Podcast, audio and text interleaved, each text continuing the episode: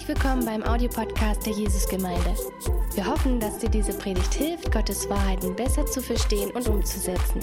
Viel Freude beim Zuhören. Ich darf mit euch heute eine, ein neues Thema anschauen, eine neue Predigtreihe. Und wir haben so ein bisschen überlegt, was liegt uns auf dem Herzen. Und es ging ja in den letzten Wochen um besser zusammen, so wie Gott gemeinsam mit uns unterwegs ist. Und heute wollen wir hineinschauen, ähm, auch ein Stück in unsere Gesellschaft. Und wir als Gemeinde, die wir zusammen mit Gott in dieser Gesellschaft leben. Und wir leben ja in einer sehr pluralistischen Gesellschaft mit vielen Meinungen und mit einer starken Toleranz, alles Mögliche für gleich gut zu heißen. Ja? Und auch so die Frage nach einem einzigen Gott wird so ein bisschen in Frage gestellt. Im Zeitalter von ach, alle Religionen haben ihren Platz und ja, das ist, was du glaubst, okay und das Fernöstliche ist auch gut. Und da stellt sich die Frage ganz neu, was glauben wir eigentlich und was glaube ich, was glaubst du? Und glaubst du an diesen einen alleinigen Gott? Und wenn ja, glaubst du an einen Gott, der auch Wunder tut? Oder haben wir ihn rationalistisch schon auf unsere menschliche Ebene gebracht? Und wenn wir an einen Gott, an einen lebendigen, alleinigen, einzigen Gott glauben, der Wunder tut, tun wir das aus ganzem Herzen, aus einer ganzen Leidenschaft, aus einer ganzen Überzeugung? Oder hat sich das vielleicht schon im Laufe der Jahre etwas abgeflacht? Sind Dinge dazwischen gekommen, die den Glauben irgendwo gedämpft haben? Und die neue Predigtreihe, die wir mit euch anschauen wollen, ist Elisa, eine Stimme für den einzig wahren Gott. Elisa, die Stimme für den einzig wahren Gott. Und wir schauen in das Alte Testament und wollen einmal gucken, was Elisa erlebt hat, der Prophet Elisa, und was das für uns heute bedeutet. Und heute starte ich mit dem Thema die Berufung, die Berufung von Elisa, und zwar das Engagement für den einzig wahren Gott. Und äh, dazu schauen wir mal in 1. Könige 19 und in 2. Könige 2 heute hinein. Um uns mal so ein bisschen abzudaten, wir befinden uns ungefähr im Jahr 860 vor Christus und die Stämme Israels sind in ein Nordreich namens Israel und in ein Südreich namens Juda eingeteilt. Und über die Jahrzehnte und über die Jahrhunderte haben verschiedene Könige diese Reiche regiert, von denen die leider die meisten Gottes Gebote missachtet haben. Wenn wir es genau nehmen, dann sind es 20 Könige von 20 im Norden und 12 Könige von 20 im Süden. Also von 40 Königen gab es nur acht, die die Gebote Gottes umgesetzt haben und die Gott geehrt haben und die eine Leidenschaft und eine Überzeugung für den Gott Jahwe gehabt haben.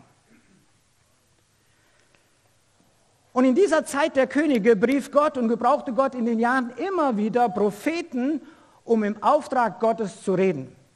Und zum einen die Könige zur Verantwortung zu ziehen. Hey, was macht ihr? Was glaubt ihr? Um Ungerechtigkeit und Götzenanbetung aufzudecken. Drittens, um zur Buße und Umkehr zu rufen und zu sagen, hey, kehrt um, so kann es nicht mehr weitergehen. Um letztendlich Jahwe Gott nachzufolgen und den Geboten Gottes zu gehorchen. Und da noch drauf sollten die Propheten Israel immer wieder an ihre Berufung erinnern, ein Licht für die Nationen zu sein. Denn das war, wollte doch Gott, dass das Volk Israel nicht nur intern an Gott glaubt, sondern auch ein Licht, ein Hinweis auf den lebendigen Gott ist. Also das, wie wir glauben, hat nicht nur etwas mit uns zu tun, sondern hat auch eine Ausstrahlung nach außen. Und dann wurde der Baalkult eingeführt. Und der Baalkult wurde vom König Ahab und seiner phönizischen Frau Isabel in Israel eingeführt. Und dieser Kult übernimmt zu der Zeit die zentrale Stellung in Israel und ist dabei, den Glauben an den Jahwe-Gott komplett auszurotten. Viele Propheten und viele Gläubige an Jahwe-Gott wurden getötet. Man könnte sagen, die Baalanbetung ist zur Staatsreligion geworden und nur noch 7000 Israeliten sind dem Gott Abrahams treu. So, und wenn wir uns heute diese Berufung von Elisa anschauen, dann können wir das aber nicht ohne seinen Vorgänger Elia anzuschauen. Denn die beiden hängen sehr eng zusammen. Und ich will euch jetzt schon sagen, ich habe in der Vorbereitung Neues entdeckt, was ich bis dato so noch nicht gesehen habe und äh, wo ich hoffe, dass ihr auch Dinge für euch neu entdeckt, die wir auch auf unser Leben anwenden können.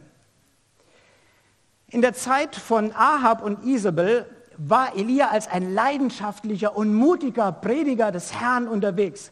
Er war die Stimme Gottes und sein Name war Programm. Elia heißt, Jahwe ist Gott. Er hat das gepredigt. Jahwe ist Gott. Es gibt keinen anderen Gott. Was wollt ihr mit Baal? Es gibt nur den einen Gott. Und Elia wollte die Ehre Gottes verteidigen.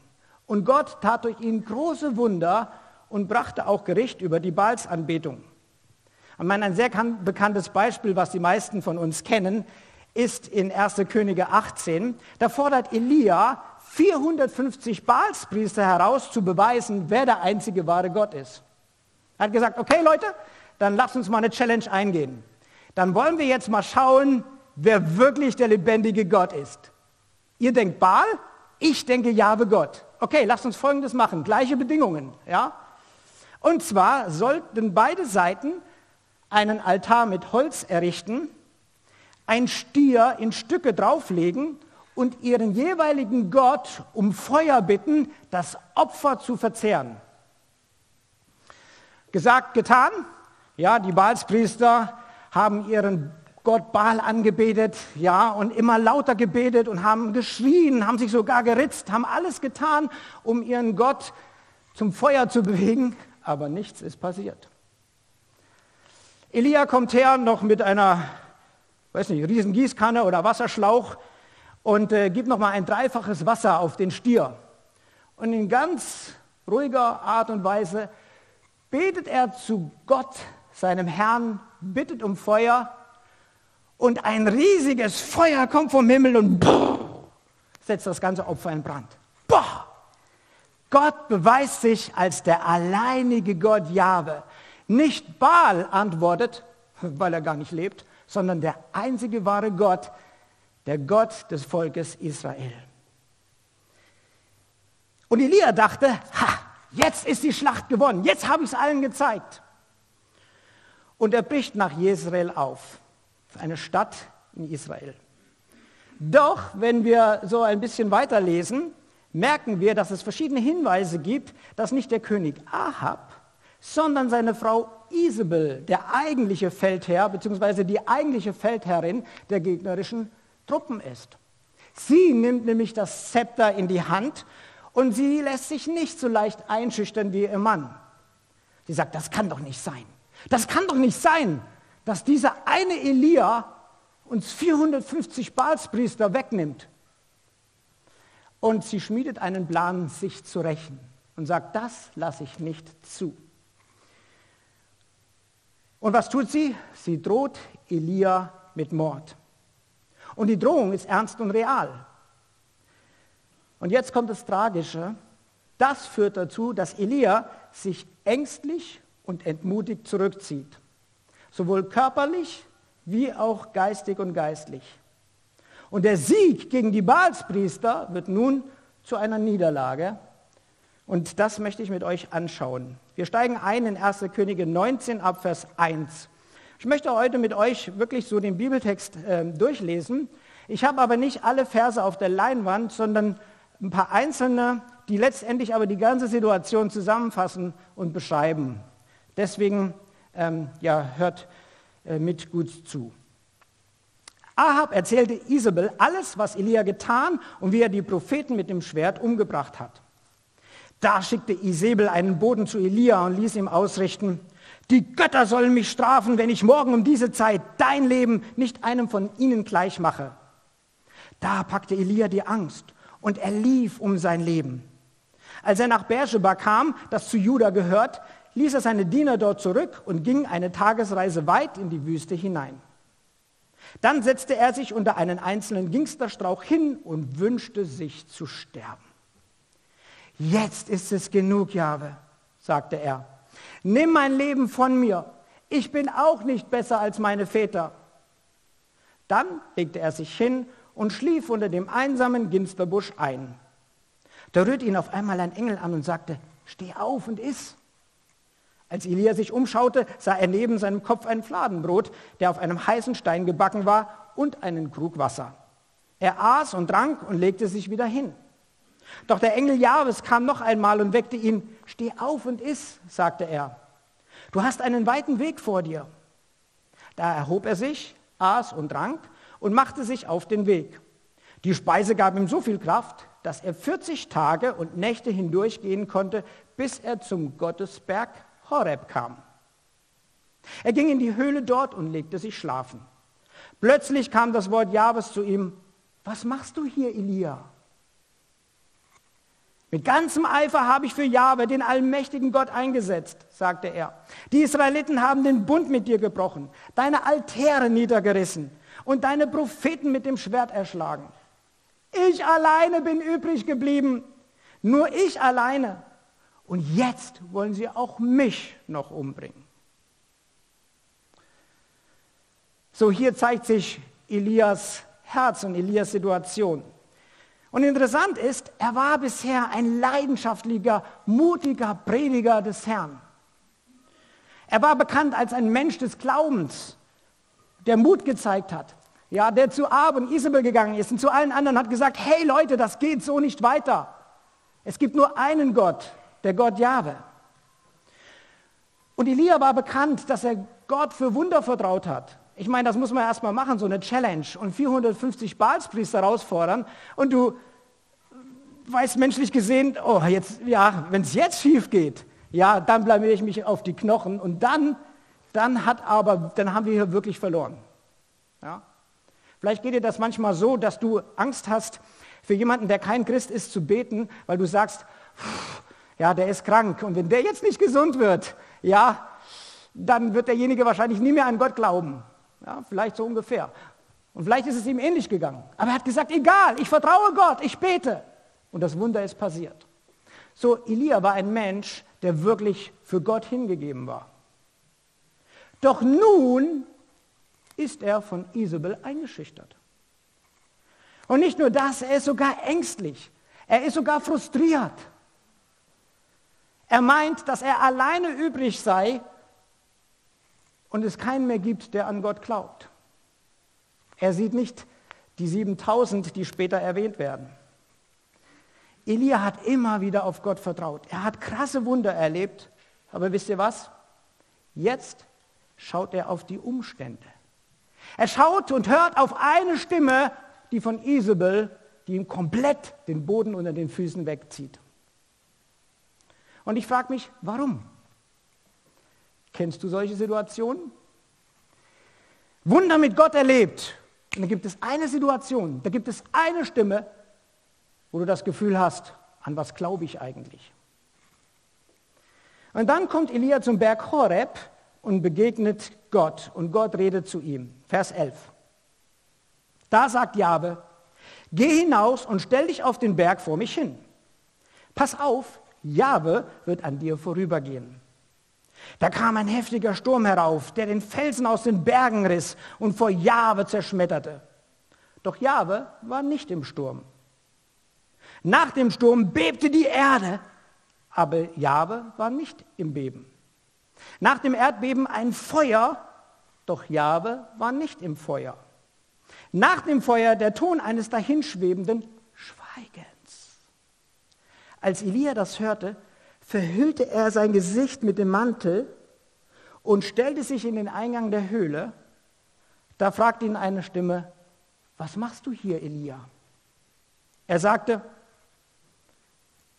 mal gucken, ob euch das bekannt vorkommt. Mit ganzem Eifer habe ich mich für Jahwe, den allmächtigen Gott, eingesetzt. Denn die Israeliten haben den Bund mit dir gebrochen, deine Altäre niedergerissen und deine Propheten mit dem Schwert erschlagen. Ich alleine bin übrig geblieben. Nur ich alleine. Und jetzt wollen sie auch mich noch umbringen. So, was sollte diese Begegnung? Was, was hatte Gott hier geplant? Nun, ich denke, Gott wollte ihm am Berg Horeb, am Berg des Bundesschlusses mit dem Volk Israel, deutlich machen, hey Elia, wir haben einen Bund miteinander. Ich habe einen Bund mit euch als Volk geschlossen. Und wollte ihm neu in Erinnerung rufen, welche Wunder Elia eigentlich erlebt hat. Und dann nicht in einem Riesenspektakel begegnet Gott ihm, sondern in einem leisen Flüstern und zeigt ihm, Elia, ich bin immer noch der einzig wahre Gott. Ich bin immer noch der Herr. Ich habe alles immer noch in meiner Hand.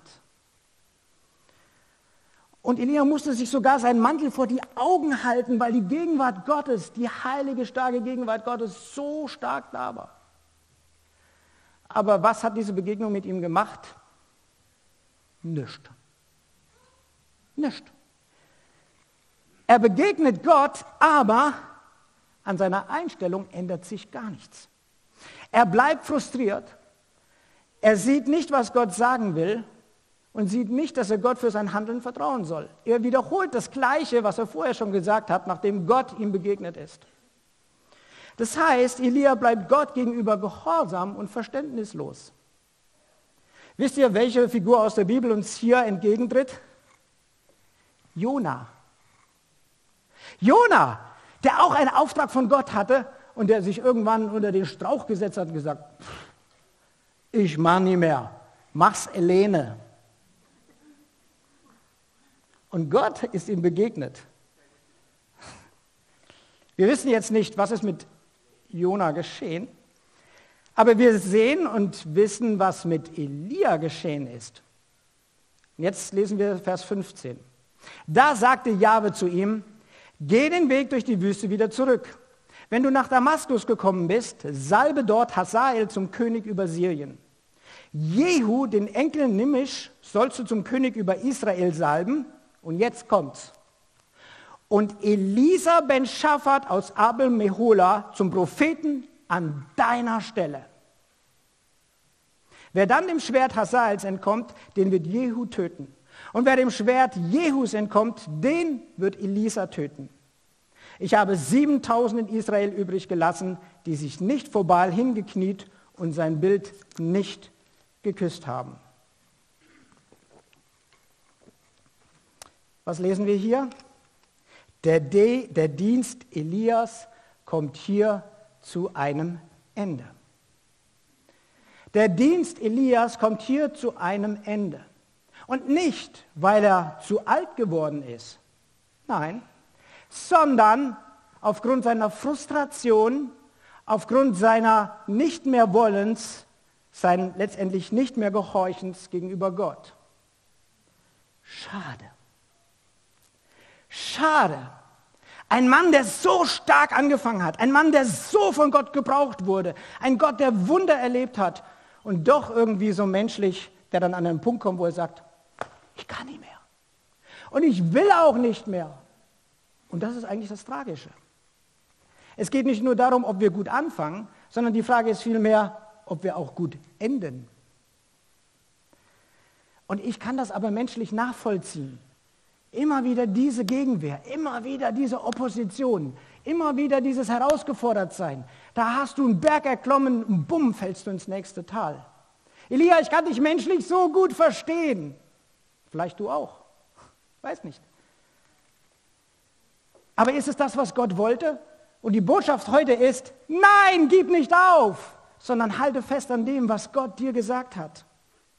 Denn wenn das Spektakuläre mit den 450 Baalspriestern nicht zum endgültigen Sieg geführt hat, ist das kein Grund zur Verzweiflung. Denn die Gesamtstrategie Gottes war immer langfristiger und tiefer und feiner angelegt.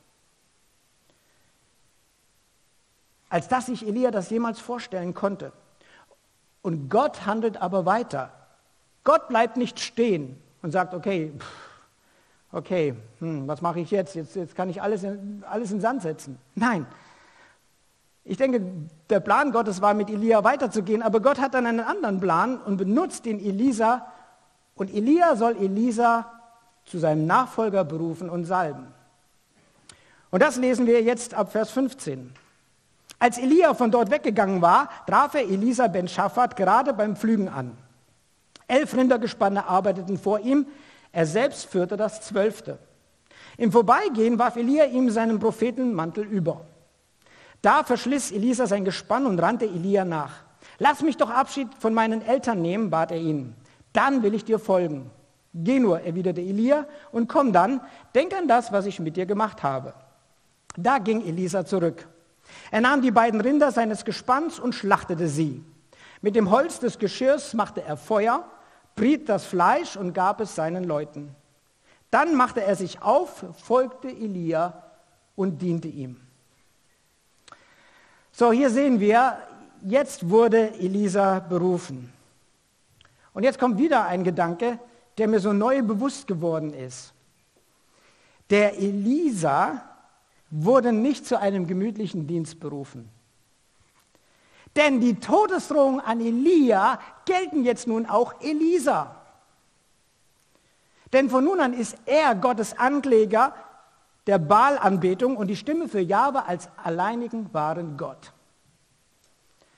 Aber seine Bereitwilligkeit und seine Hingabe, alles zu tun, um der Nachfolger von Elia zu werden, ist umso erstaunlicher, weil Elisa genau weiß, er meldet sich freiwillig in einer Atmosphäre von der Unterdrückung und Verfolgung von Isabel. Ist nicht so, dass man sagen könnte oder dass er sagen könnte, oh, das habe ich gar nicht gewusst. Natürlich, er hat es gewusst, was ihm mit dieser Aufgabe und mit dieser Verantwortung bevorsteht. Und gerade in dem Wissen, was ihn erwartet, ist es hoch anzurechnen, dass er trotzdem sagt, okay Gott, wenn du das willst, dann mache ich es. Und äh, wenn ich ehrlich sein darf, ich meine, das war nicht geplant. Ich habe mir diese, diese, diese erste Teil nicht rausgesucht, sondern die Predigtvorbereitung ist mir quasi so zugeteilt. Aber während ich das vorbereitet habe, habe ich gedacht, mit der Aufgabe, wo wir hier für die Gemeinde zugesagt haben, schlucke ich auch manchmal und denke, boah, ja, große Gemeinde, viele Bereiche, dann das Gebäude, dann dies und das jenes, wo ich sage, André, hast du dir das gut überlegt? Und dann kommt die Stimme, die sagt, ja, ich habe hier gar nichts überlegt. Das hat Gott in mein Herz gelegt und ich, ehrlich gesagt, ich kann da nicht wirklich was für. Und wenn ich Nein sagen würde, ich meine, das könnte ich auch, könnten wir, ganz bequem. Und ich denke, die Frage wird immer wieder mal kommen, weil wir genauso Opposition, ja? So, wir sind ja in einem geistlichen Kampf.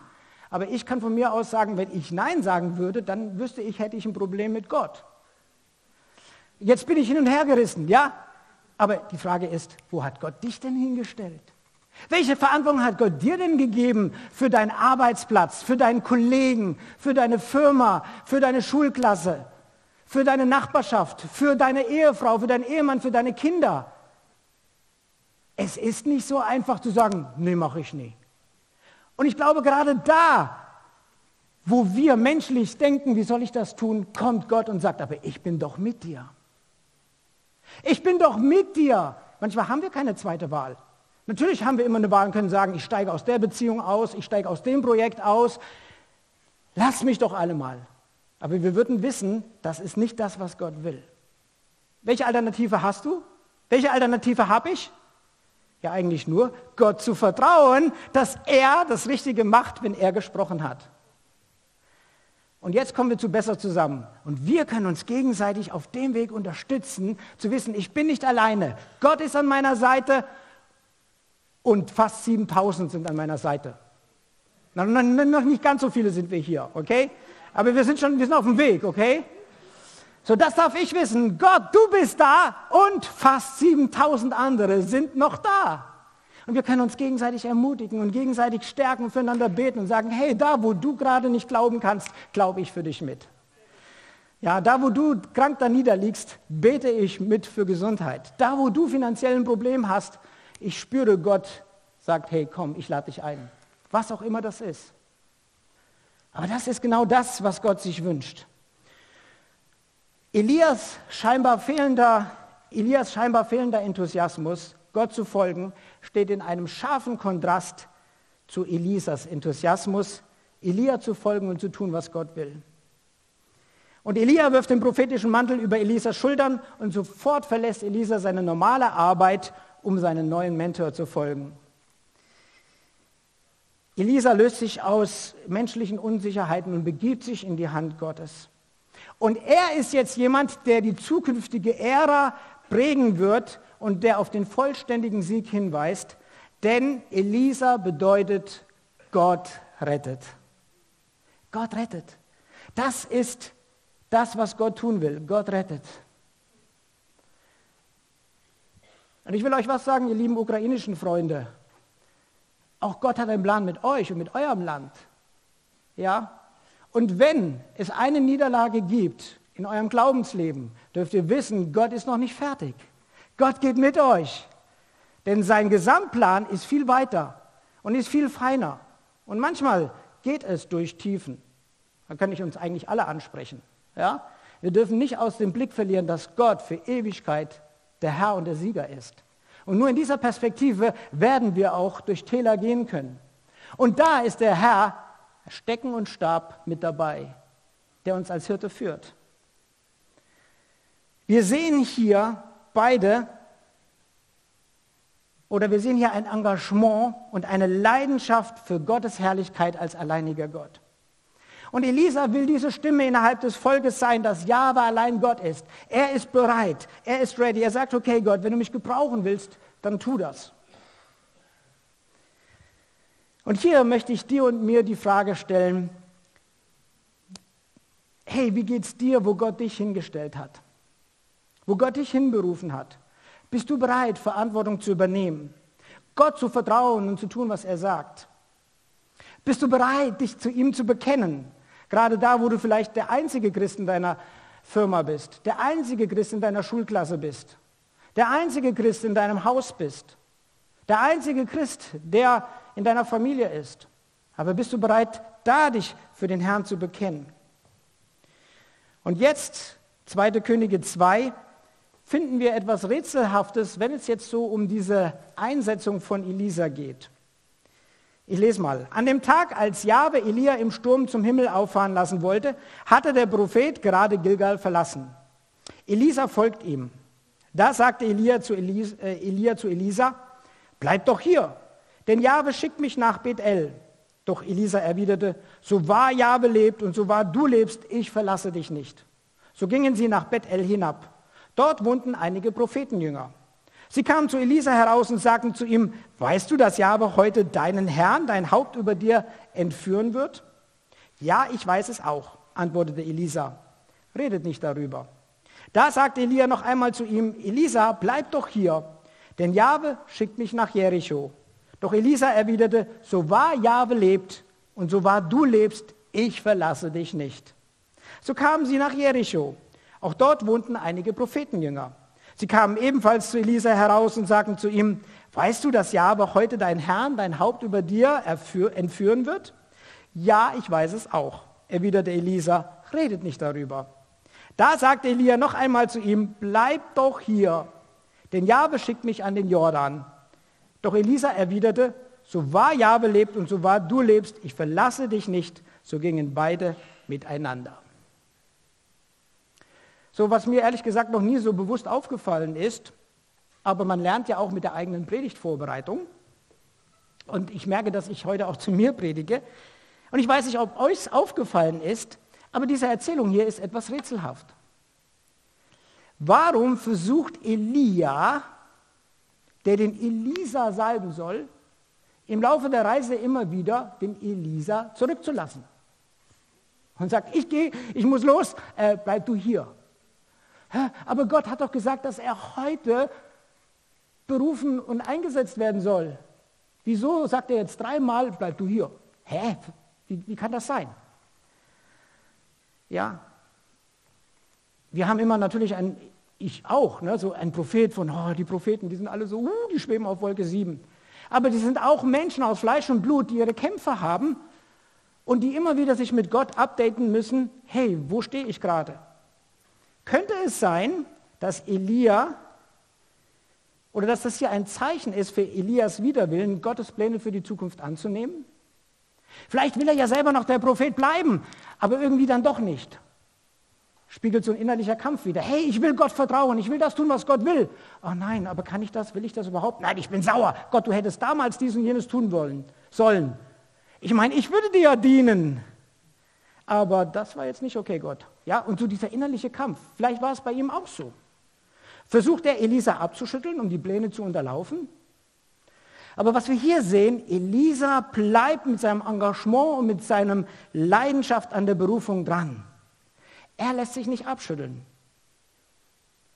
Und dann die letzten Verse, 1. Könige 2 ab Vers 7. Auch 50 Mann von den Prophetenjüngern folgten ihnen. Sie blieben aber in einiger Entfernung stehen, als die beiden an den Jordan traten. Elia zog seinen Mantel aus, wickelte ihn zusammen und schlug damit auf das Wasser. Da teilte es sich nach beiden Seiten und sie gingen trockenen Fußes durch den Fluss. Am anderen Ufer sagte Elia zu Elisa, kann ich noch etwas für dich tun, bevor ich weggenommen werde? Elisa bat, es wäre schön, wenn ich zwei Anteile von deinem Geist enthalten könnte, erhalten könnte. Das zu erfüllen liegt nicht in meiner Macht, erwiderte Elia. Doch wenn du mit ansehen darfst, wie ich von dir weggenommen werde, dann wird deine Bitte erfüllt, sonst nicht. Während sie weitergingen und miteinander redeten, fuhr plötzlich ein feuriger Streitwagen mit Pferden aus Feuer zwischen sie und trennte sie voneinander. Im Sturm fuhr Elia zum Himmel hinauf. Als Elisa das sah, schrie er auf, mein Vater, mein Vater, du Streitwagen Israels, du sein Gespann. Dann sah er ihn nicht mehr. Er packte seine Gewänder und zerriss sie in zwei Stücke. Dann hob er den Mantel Elias auf, der zu Boden gefallen war, und kehrte an den Jordan zurück. Mit diesem Mantel schlug er dann auf das Wasser und rief, wo ist Jahwe, Elias Gott? Elisa machte es also genauso wie Elia. Da teilte es sich und es ging wieder ans andere Ufer. Die Prophetenjünger aus Jericho, die dort standen, hatten zugesehen und sagten, der Geist Elias ist jetzt auf Elisa. Sie liefen ihm entgegen und warfen sich vor ihm nieder. So, aus dieser Begebenheit lesen wir, dass Elia Elisas Anwesenheit bei seiner Himmelfahrt für notwendig hält, damit das prophetische Erbe übertragen wird. So, das heißt, es war dem Elia schon klar, der Elisa muss eigentlich in meiner Nähe sein, ja, dass wenn ich in den Himmel auffahre, er dann die prophetische Gabe und Erbe bekommt. Also es ist nicht so, dass Elia das auch nicht gewusst hätte, so, ach so, der Elisa hätte hier sein sollen. Nein, er wusste das. Wir stellen fest, dass diese prophetische Gabe von Elia auf Elisa überging. In Vers 14 lesen wir, dass, oder genau, ähm, er fragt nach der doppelten Portion. Ja, Elisa fragt nach der doppelten Portion. Ja, wenn ich einen Wunsch frei hätte, dann würde ich das gerne nehmen. Und da gibt es zwei Interpretationen, wie man das deuten kann. Die eine Interpretation ist, entweder das, was der älteste Sohn vom Vater verlangt, ja, in 5. Mose 21 lesen wir, dass es tatsächlich so das Doppelte war. Oder man könnte auch doppelt im Sinne verstehen von, wie bei einem Buch, so zwei gegenüberliegende Seiten, also entsprechend, korrespondierend. Das würde dann heißen, genau das, was der Elia an Salbung hatte, würde auch auf den Elisa übergehen. Aber interessant ist, dass auf jeden Fall in Vers 8 der Elia das Wasser teilte und in Vers 14 ebenso der Elisa das Wasser teilte. Das heißt schon mal, dass auf jeden Fall die gleiche Salbung übergegangen ist. Und in Vers 15 wird es auch nochmal zusammengefasst, der Geist des Elia ist jetzt auf Elisa. Aber wenn man das Globale im Kontext sieht, dann stellt man fest, dass Gott durch Elia sieben Wundertaten getan hat und dass Gott durch Elisa 14 Wundertaten getan hat. So, das wäre ein Indiz zu sagen, er hat tatsächlich die doppelte Portion bekommen. Aber auch hier sehen wir diese Leidenschaft von Elisa, als Elia ihn fragt, was kann ich dir Gutes tun? Wo er sagt, dass ich doch die doppelte Portion bekommen könnte. Ja? Wow, er ist bereit für Großes zu fragen. Er ist bereit, sich von Gott für Großes gebrauchen zu lassen. Er denkt nicht klein, er denkt groß. Nicht, weil er der tolle Prophet sein will, sondern damit Gottes Stimme hindurchkommt. Damit Gott endlich wieder der alleinige Gott wird im Volk Israel. Und jetzt möchte ich gerne uns ein paar Fragen stellen. Denn wir sehen bei Elisa und auch bei Elia ein Engagement und eine Leidenschaft, dass Jahwe allein Gott ist. Und für dieses Ziel leben sie. Und die Wunder und der prophetische Dienst sind dabei Mittel zum Zweck. Mit dem Ziel, Israel wieder in die Treue zu Gott zurückzuführen. Aber Elia hat sich am Ende durch Umstände einschüchtern lassen. Der großartige Prophet, er wollte nicht mehr. Er hat aufgegeben, als es für ihn persönlich zu hart wurde. Warum nur? Was ist aus seiner anfänglichen Leidenschaft geworden? Ausgerechnet der Kämpfer, Jahwe ist Gott. Er schaut mehr auf die Umstände als auf das, was Gott tun möchte. Und das hat mich sehr angesprochen und ich habe mir und möchte uns die Frage stellen, wenn wir mal ganz ehrlich unser, uns unter den Glaubensscanner legen. Wie ist das mit dir und mit mir? Wie leidenschaftlich und wie hingegeben sind wir noch, bist du noch für deinen Gott? Sind wir immer noch hingegeben, auch gerade da, wo es uns was kostet? Ich meine, wenn alles gut läuft, merken wir auch oft aus eigener Erfahrung, dass es einfach ist, Gott zu vertrauen. Hat sich vielleicht über die Jahre, und viele von uns sind ja auch schon viele Jahre mit Gott unterwegs, glauben an Jesus, haben Jesus im Herzen, hat sich vielleicht über die Jahre eine Routine oder eine Tradition eingeschlichen. Ja, ja, ich bete, ja, ich lese Bibel, ja, ich gehe in Gottesdienst. Aber so diese echte Beziehung mit Gott, so dieses Abenteuer mit Gott bleibt irgendwie aus. Haben wir vielleicht mh, hm, enttäuschende Erfahrungen gemacht? Und wir merken immer wieder, Gott redet und dann sagt, ich versuche immer, ja,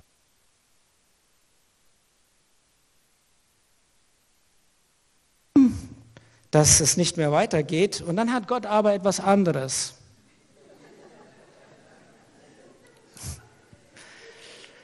Und es passt eigentlich hier cool, was ich jetzt sagen wollte. Ich wollte fragen, haben wir vielleicht enttäuschende Erfahrungen gemacht, die unser Glaube für etwas Spezielles abgeschwächt haben? Du hast für Gesundheit gebetet, für dich oder für jemanden anderen, nichts ist passiert. Du hast für einen Lebenspartner gebetet, nichts ist passiert. Du hast vielleicht um eine spezielle Berufung gebetet und nichts ist passiert. Du hast vielleicht um Erweckung gebetet und nichts ist passiert. Und im Laufe der Jahre sagen wir, okay, das ist das wahre Leben. Ja, so ist es halt. Müssen wir irgendwie klarkommen. Ja? Und die Älteren mit ihrer Weisheit belächeln manchmal die Jugendlichen, die sagen, wir wollen die Welt verändern. Und du denkst dir, ja, habe ich auch gewollt. Und auf der einen Seite ist da was dran, aber auf der anderen Seite denken wir oft mit Gott auch so und sagen, pff, ja, wir müssen Gott in unser menschliches Denken irgendwo halt einbauen. Und ich glaube, so eine Geschichte sollte uns immer wieder aufwecken und zu sagen, Moment mal, wir haben es hier mit Gott zu tun und Gott ist der gleiche gestern, heute und in Ewigkeit. Und wo ist etwas, wo wir Gott dranbleiben sollen zu vertrauen? Wie die bittende Witwe, ja, die gekommen ist, hat gesagt, verschaffe mir Recht, Gott, verschaffe mir Recht. Und irgendwann hat Gott gesagt, na ja, dann mache ich es halt. Ja? Und ich glaube, diese Haltung ist gefordert. Und die Frage ist, ist Gott noch der alleine wahre Gott oder haben sich andere Prioritäten eingeschlichen? Haben sich vielleicht andere theologische Theorien eingeschlichen? Das kann auch in unseren Kreisen passieren. Ja, gibt es wirklich nur den einzig wahren Gott? Der einzig wahre Gott ist Gott Gott, ist Jesus Gott, ist der Heilige Geist Gott? Und ist Jesus wirklich der Weg, die Wahrheit und das Leben? Ja, jetzt kommt auch mein Shirt zur Geltung. Jesus the way, the truth and the life? Oder ist er vielmehr, ja, ein Weg, eine Wahrheit, ein Leben? Ja, in unserer sehr toleranten Gesellschaft. Und die Frage ist, wenn du, wenn ich, wenn wir von dieser Einzigartigkeit Jesus überzeugt sind, wie leidenschaftlich und hingegeben ist das? Wäre ich, André, so mutig, wenn ich alleine irgendwo wäre und alle anderen würden mich als Spinner abtiteln, dass ich an Jesus glaube, ich trotzdem mich bekennen würde und sage, ich glaube an Jesus. Und ich möchte einfach diese Fragen uns hier in die Runde werfen, dass ihr diese mitnehmt, auch in die nächsten Wochen, wo wir uns mehr über Elisa austauschen. Sind wir bereit, Jesus als der Weg, die Weiten, das Leben anzuerkennen? Wie gehen wir mit Menschen um, die uns für unseren Glauben ablehnen, die uns kritisieren? Haben wir ein Interesse in unserer Gesellschaft, eine Stimme für Gott als den lebendigen, einzigen Gott zu sein? An seinem Wort als Maßstab festzuhalten? Und das sind viele, viele Fragen. Und wisst ihr, keiner von uns kann sagen, ja, ich habe einmal Gott erlebt und jetzt klappt alles von alleine. Dafür haben wir einfach auch zu viele Berichte von Menschen aus der Bibel, die einfach Zweifel gehabt haben, die gekämpft haben. Und einige haben es leider nicht gut beendet, aber es gibt andere, die haben es gut beendet. Und ich will dir was sagen, wenn du an Jesus Christus glaubst und wenn Jesus in deinem Herzen ist, dann habe ich eine gute und eine schlechte Nachricht. Die schlechte Nachricht ist, du hast einen Widersacher, dem das überhaupt nicht gefällt. Und das ist der Satan und der wird dich im Alltag attackieren. Der weiß, was deine Schwachstellen sind, der weiß, was deine Lieb Vorlieben sind und er wird das missbrauchen wollen. Aber die gute Nachricht, und damit ende ich meine Predigt heute, ist Jakobus, Jakobus 4, Vers 7. Und da heißt es, so unterwerft euch nun Gott, widersteht aber dem Teufel, der wird dann vor euch fliehen. Und das ist die beste Botschaft, die wir haben können. Wenn du an Jesus Christus glaubst, ja, du wirst attackiert werden, ja, da haben wir keine Wahl. Aber wir haben einen starken Gott, der durch den Heiligen Geist in dir und in mir lebt und der jeden Tag mit uns ist. Und deswegen brauchen wir Gott an unserer Seite. Deswegen brauchen wir, dass wir ihm vertrauen, jeden Tag neu. Und ich will euch fragen, seid ihr mit dabei? Und vertraust du für deine Situation? Und vielleicht ist die Message heute, wir haben manchmal keine Wahl. Die Wahl ist Gott vertrauen oder alles hinschmeißen. Ich möchte gerne mit euch, dass wir sagen, wir vertrauen Gott. Es wird nicht immer einfach werden. Ich werde wahrscheinlich mehr Fragen als Antworten haben, aber ich kenne den, der die Antworten hat und das ist Jesus. Ja? Und lasst uns in dem Sinne einfach als Gemeinde gemeinsam unterwegs sein. Und wir vertrauen Gott für alles, was kommt. Vertraue Gott für deine persönlichen Herausforderungen. Er ist treu. Lass uns für die Gemeinde Herausforderungen vertrauen. Lass uns für das Gebäude vertrauen. Ja, was Gott gebrauchen möchte als ein Licht für die ganze Region und darüber hinaus. Und was möchte Gott durch dich tun, damit seine Pläne wahr werden?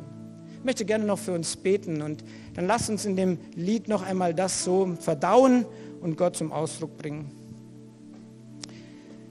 Ja, Herr, wir danken dir für die ehrlichen Berichte in der Bibel von Menschen, die ihr Leben dir hingegeben haben, von Menschen, die du gebraucht hast. Herr, und wir lesen nicht nur die Glanzstories, sondern wir lesen auch ganz echt, wie sie gekämpft haben und wo sie vielleicht auch nicht mehr konnten. Aber Herr, du schreibst uns das alles, um letztendlich den Blick auf dich zu richten und zu sagen, was in dir möglich ist, Gott. Und wir danken dir, Jesus, dass du selbst das beste Beispiel geworden bist, dass du gehorsam warst bis zum Tod am Kreuz, aber dass du auferstanden bist und lebst und du hast den Plan Gottes umgesetzt. Und so bete ich hier für jeden einzelnen von uns, Gott, da wo du uns hingestellt hast und hinstellst, dass du uns neu füllst mit deinem Geist und dass du uns Mut gibst, uns zu dir zu bekennen und dir zu vertrauen als den alleinigen Gott, von dem alleine Hilfe kommt. Danke, dass du gut bist und danke, dass du treu bist und danke, dass du mit uns gehst.